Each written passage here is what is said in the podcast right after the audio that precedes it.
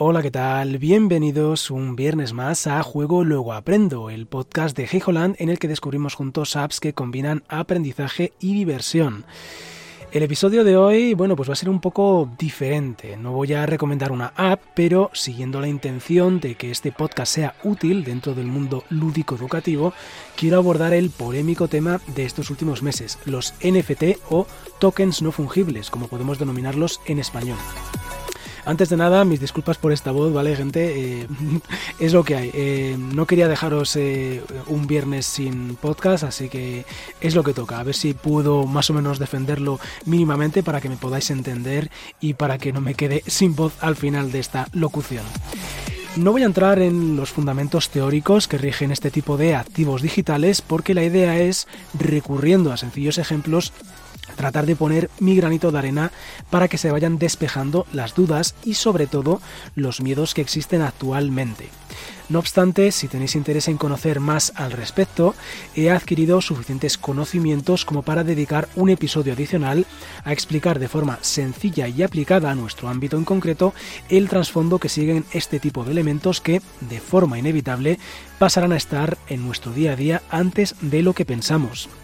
La idea central en la que se basan los NFT es brindar la posibilidad de que un activo digital, pueden ser imágenes, sonidos, vídeos o incluso modelos 3D, sea limitado y tenga dueño. Básicamente, como en la realidad, cuando tienes un libro con ejercicios de matemáticas, un CD con lecciones de listening para aprender inglés o un Blu-ray con documentales sobre tectónica de placas. Para poder acceder a este libro, a ese CD o a ese Blu-ray se ha tenido que crear una serie de unidades de las cuales tú has comprado una y tú eres en ese momento el propietario de ese activo físico. Pero no solo existe la opción de comprar, por ejemplo puedes ir a la biblioteca, la propietaria de muchos libros, y pedir prestado uno de ellos para aprender de él. Si vamos al caso de aprender inglés mediante vuestro podcast favorito, sí, lo del CD ya es de otra época. ¿Qué ocurre si la plataforma en la que estáis escuchando ese podcast cierra o su canal deja de estar disponible, pues que como no hayáis hecho copia de esos episodios en un dispositivo personal, los habréis perdido, ya que, para empezar, no eran vuestros, estabais pagando por su uso, no por su posesión, ya sea con su suscripción al podcast o con publicidad. ¿Os imagináis que el habitual y genial cuadro con macarrones que os ha hecho vuestra persona favorita invirtiendo su tiempo y su ilusión de repente desapareciera de vuestra pared?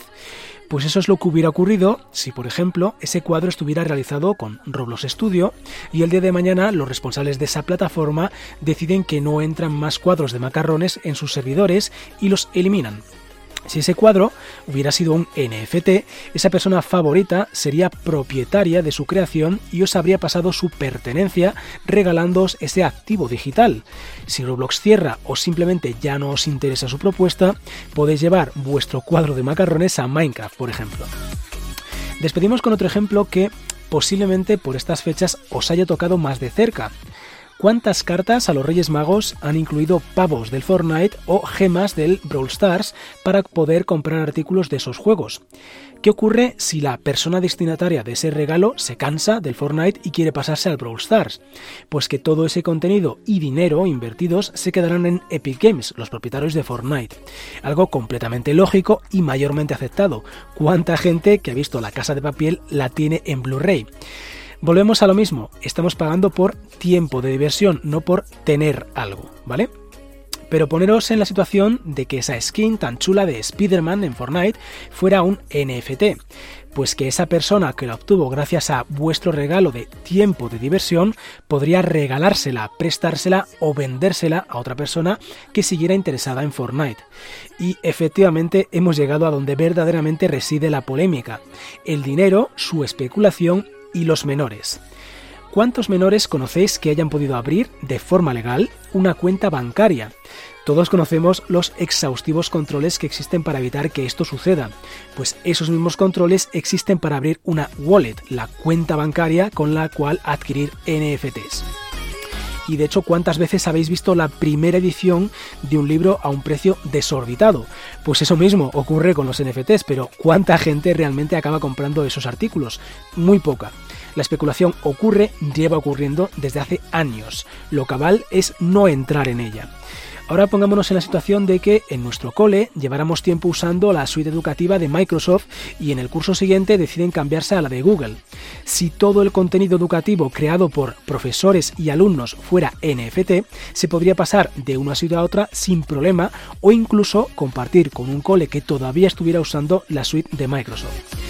Toda nueva tecnología tiene su periodo de adaptación, ensayo, evolución y estabilización. Toda nueva tecnología trae aprovechados que pretenden sacar tajada de esos momentos de incertidumbre. Pero aquí la clave es si alejándonos de todo eso y centrándonos en el objetivo principal de los NFT nos convence su propuesta.